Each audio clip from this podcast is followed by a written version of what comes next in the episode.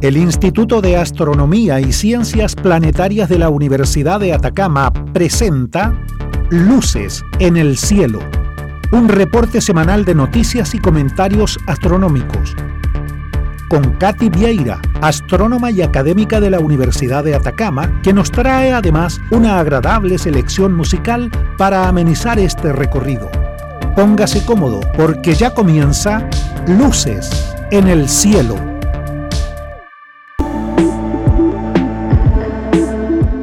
Hola amigos, hoy miércoles 9 de noviembre de 2022 iniciamos nuestro programa Luces en el Cielo, su cita semanal con la astronomía y el espacio exterior, media hora de noticias interesantes y un poco de música para disfrutar.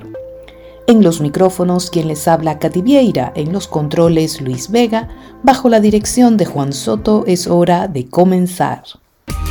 Luces en el Cielo, su cita semanal para expandir su universo un poco más allá. Damos inicio a la emisión número 57 de Luces en el Cielo con un poco de música como siempre. Hoy nuestro invitado estelar es el jamaiquino Bob Marley y su primer tema es Could You Be Love?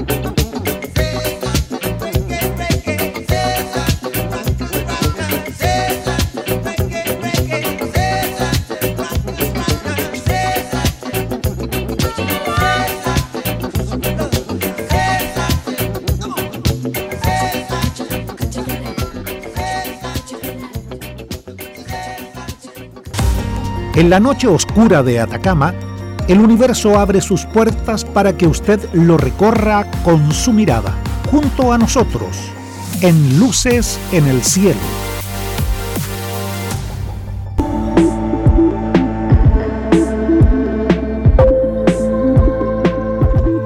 En nuestro primer segmento hacemos un recorrido del cielo diurno y nocturno.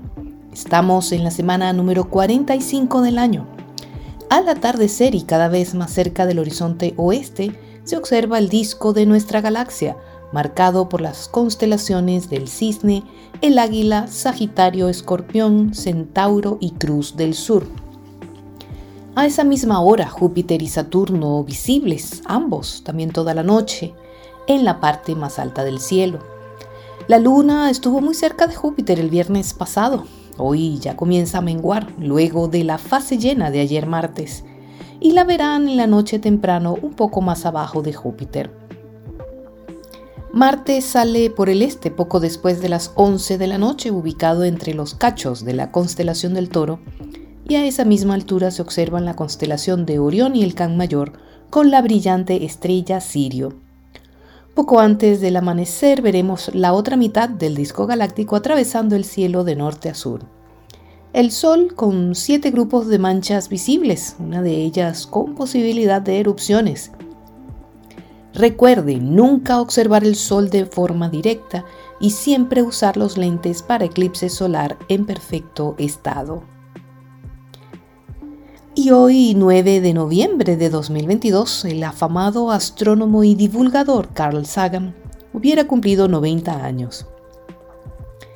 Sagan fue un defensor del pensamiento escéptico científico y del método científico, pionero de la exobiología, promotor de la búsqueda de inteligencia extraterrestre a través del proyecto SETI impulsó el envío de mensajes a bordo de sondas espaciales destinados a informar a posibles civilizaciones extraterrestres acerca de la cultura humana. Mediante sus observaciones de la atmósfera de Venus, fue de los primeros científicos en estudiar el efecto invernadero a escala planetaria. Carl Sagan ganó gran popularidad gracias a la galardonada serie documental de televisión Cosmos, un viaje personal, producida en 1980, de la que fue narrador y coautor. También publicó numerosos artículos científicos. Es considerado uno de los divulgadores de la ciencia más carismáticos e influyentes, gracias a su capacidad de transmitir las ideas científicas y los aspectos culturales al público no especializado con sencillez no exenta de rigor falleció a los 62 años. Recuerden amigos que nos pueden reportar su sintonía o enviarnos sus preguntas a través del correo electrónico radio.uda.cl. Luces en el cielo, la revista radial astronómica de Atacama, todos los miércoles a las 11 de la mañana por Radio Universidad de Atacama, 96.5 FM.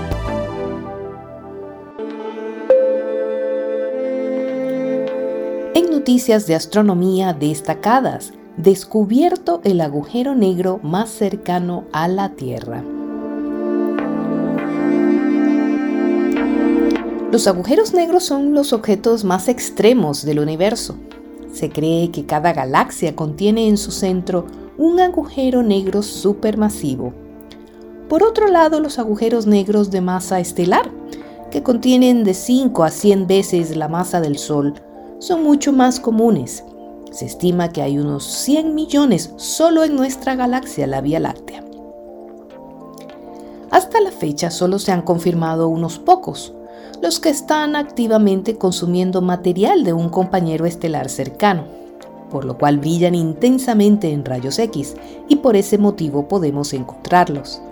Pero se cree que la inmensa mayoría viven tranquila y calladamente, lo que dificulta encontrarlos hasta ahora, porque un grupo de astrónomos ha descubierto el agujero negro más cercano a la Tierra, llamado Gaia BH1, utilizando el telescopio Gemini North en Hawái. Este agujero negro inactivo tiene 10 veces la masa del Sol y se encuentra a 1600 años luz de distancia, tres veces más cerca que el poseedor del récord anterior.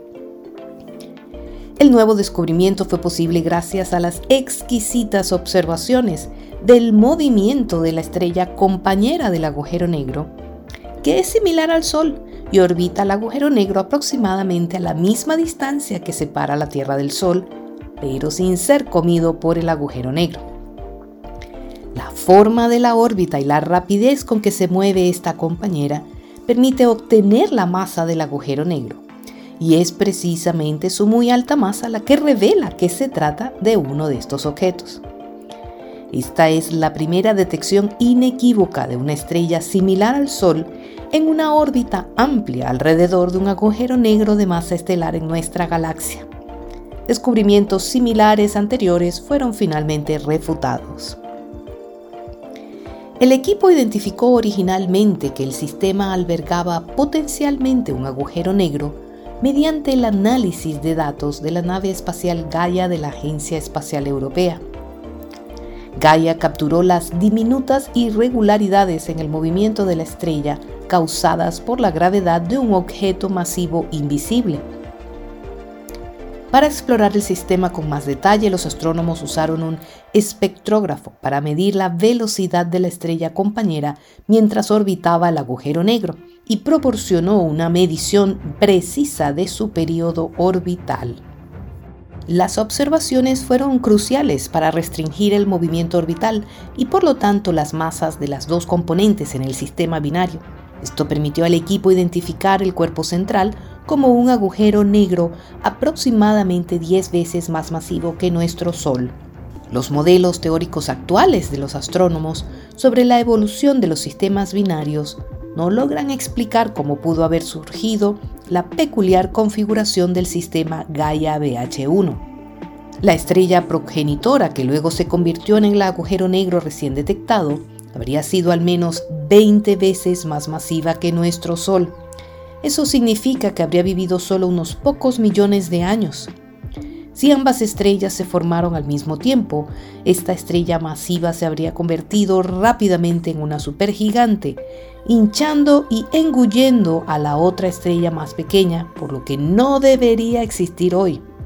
No está del todo claro cómo la estrella de menor masa pudo haber sobrevivido a ese episodio siendo hoy una estrella aparentemente normal, como indican las observaciones.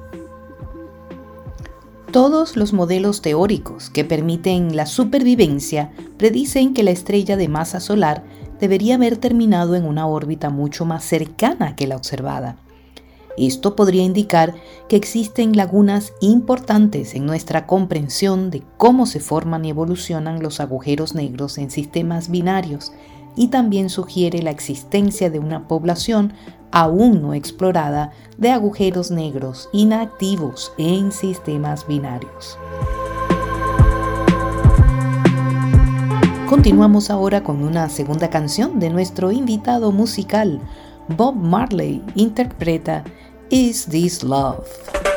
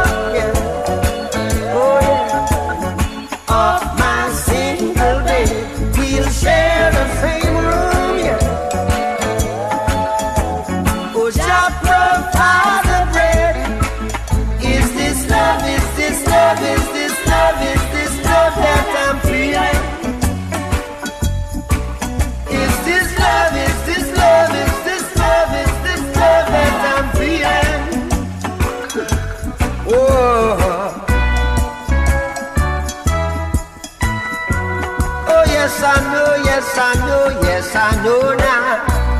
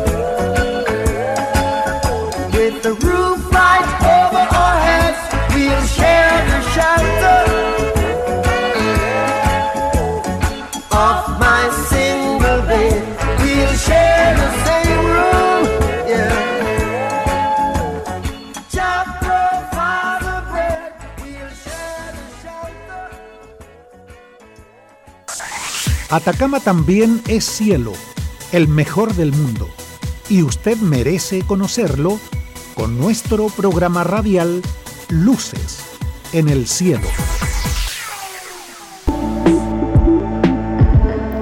En nuestro segundo segmento informativo, imágenes de rayos X y neutrones de los meteoritos revelan cómo la Tierra adquirió su agua. Cada año cientos de meteoritos bombardean la Tierra, trayendo consigo minerales, metales y agua a nuestro planeta.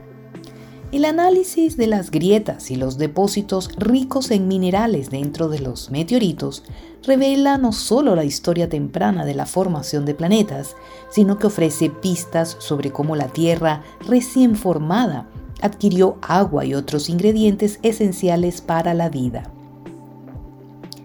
Investigadores del Instituto Nacional de Estándares y Tecnología en Estados Unidos han combinado dos técnicas complementarias, imágenes de rayos X e imágenes de neutrones, para mirar dentro de estos restos rocosos.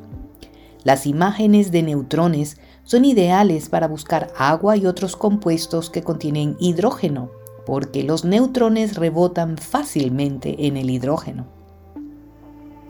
Por el contrario, las imágenes de rayos X son mejores para encontrar depósitos de elementos pesados, como el hierro y el níquel, porque los rayos X se dispersan principalmente por la gran cantidad de electrones en los átomos de gran peso. Ninguna de las técnicas de imagen daña o altera significativamente los meteoritos. A diferencia de otros métodos de análisis de la composición química de las rocas, que requieren cortar rebanadas delgadas de los meteoritos. Aunque cada método de imagen se ha utilizado por separado en el pasado, el equipo se encuentra entre los primeros en utilizar las dos técnicas simultáneamente para crear instantáneas de rayos X y haces de neutrones. En este estudio los científicos examinaron dos meteoritos cuyo contenido mineral y de agua ya eran bien conocidos para poder evaluar la precisión de los métodos de imagen combinados.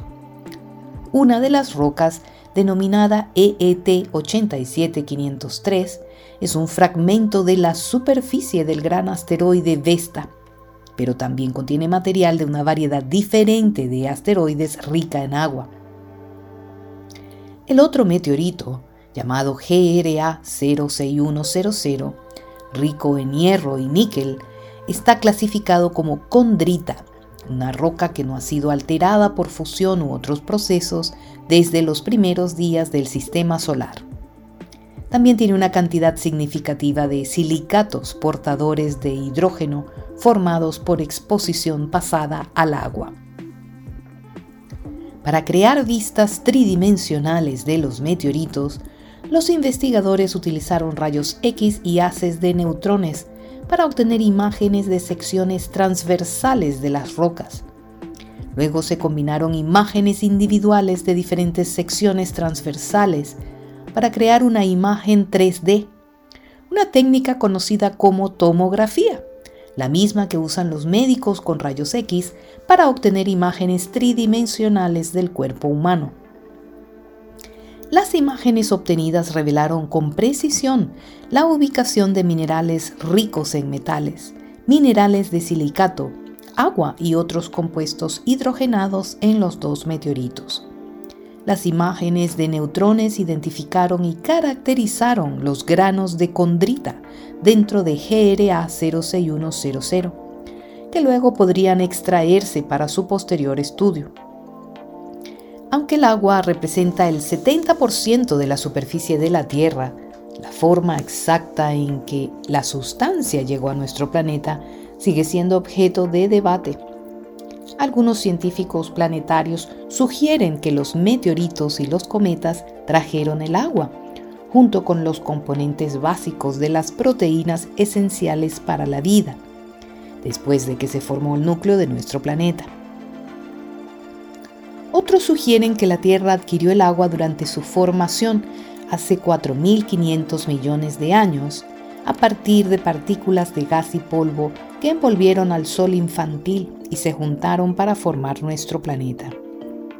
El agua se presenta en dos formas, agua ordinaria, que consta de hidrógeno y oxígeno, y agua pesada, que consta de deuterio, es decir, hidrógeno con un neutrón añadido, y oxígeno. Al comparar la abundancia relativa de estas dos formas de agua en los meteoritos y en las rocas terrestres, los científicos pueden establecer si los primeros dieron origen al agua en nuestro planeta. Escuchemos ahora la tercera canción del programa de nuestro invitado estelar, Bob Marley, con Steer It Up.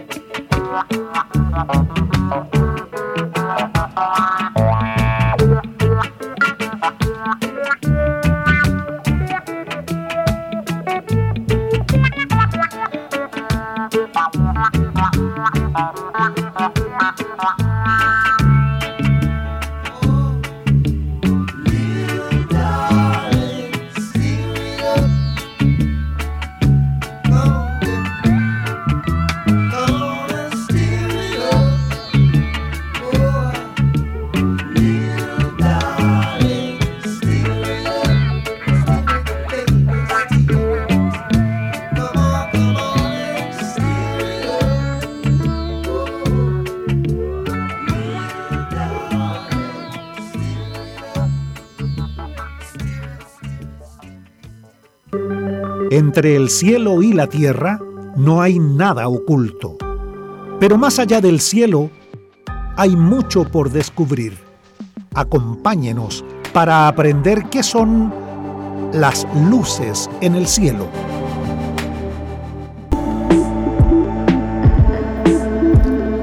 En nuestro tercer segmento de noticias, cohete lunar de la NASA regresa a la plataforma para próximo intento de lanzamiento. El cohete lunar de la NASA está de vuelta en la plataforma para otro intento de lanzamiento luego de más reparaciones. El cohete de 98 metros salió de su hangar en medio de la noche y completó el viaje de 6.4 kilómetros poco después del amanecer del viernes. La NASA tiene como objetivo un intento de lanzamiento el 14 de noviembre, enviando una cápsula de tripulación vacía alrededor de la Luna y de regreso en una prueba de vuelo dramática antes de que los astronautas suban a bordo en un par de años. Los meteorólogos están atentos al clima tropical que podría interferir. Este es el paso más grande de la NASA hasta ahora para que los astronautas regresen a la Luna para el año 2025. La agencia espacial se acerca al 50 aniversario de su último alunizaje humano con la misión Apolo 17 en diciembre de 1972. Este nuevo cohete es más corto pero más poderoso que el Saturno V que envió a los astronautas del Apolo a la Luna.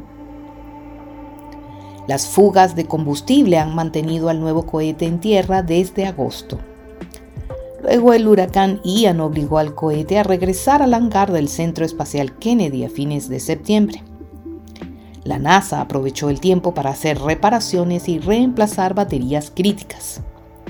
La NASA aún no sabe por qué el hidrógeno sigue goteando cada vez que se alimenta el cohete, pero los ingenieros confían en que pueden manejar cualquier fuga futura.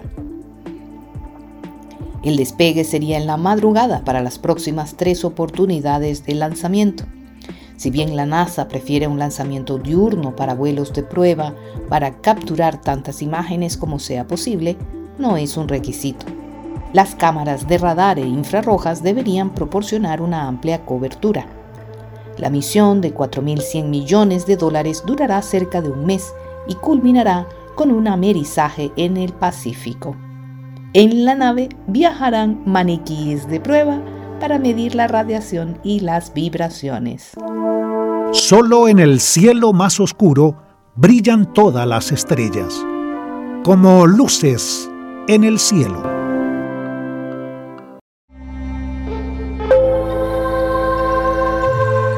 Amigos, hemos llegado al final de Luces en el Cielo, su programa de astronomía en Radio Universidad de Atacama.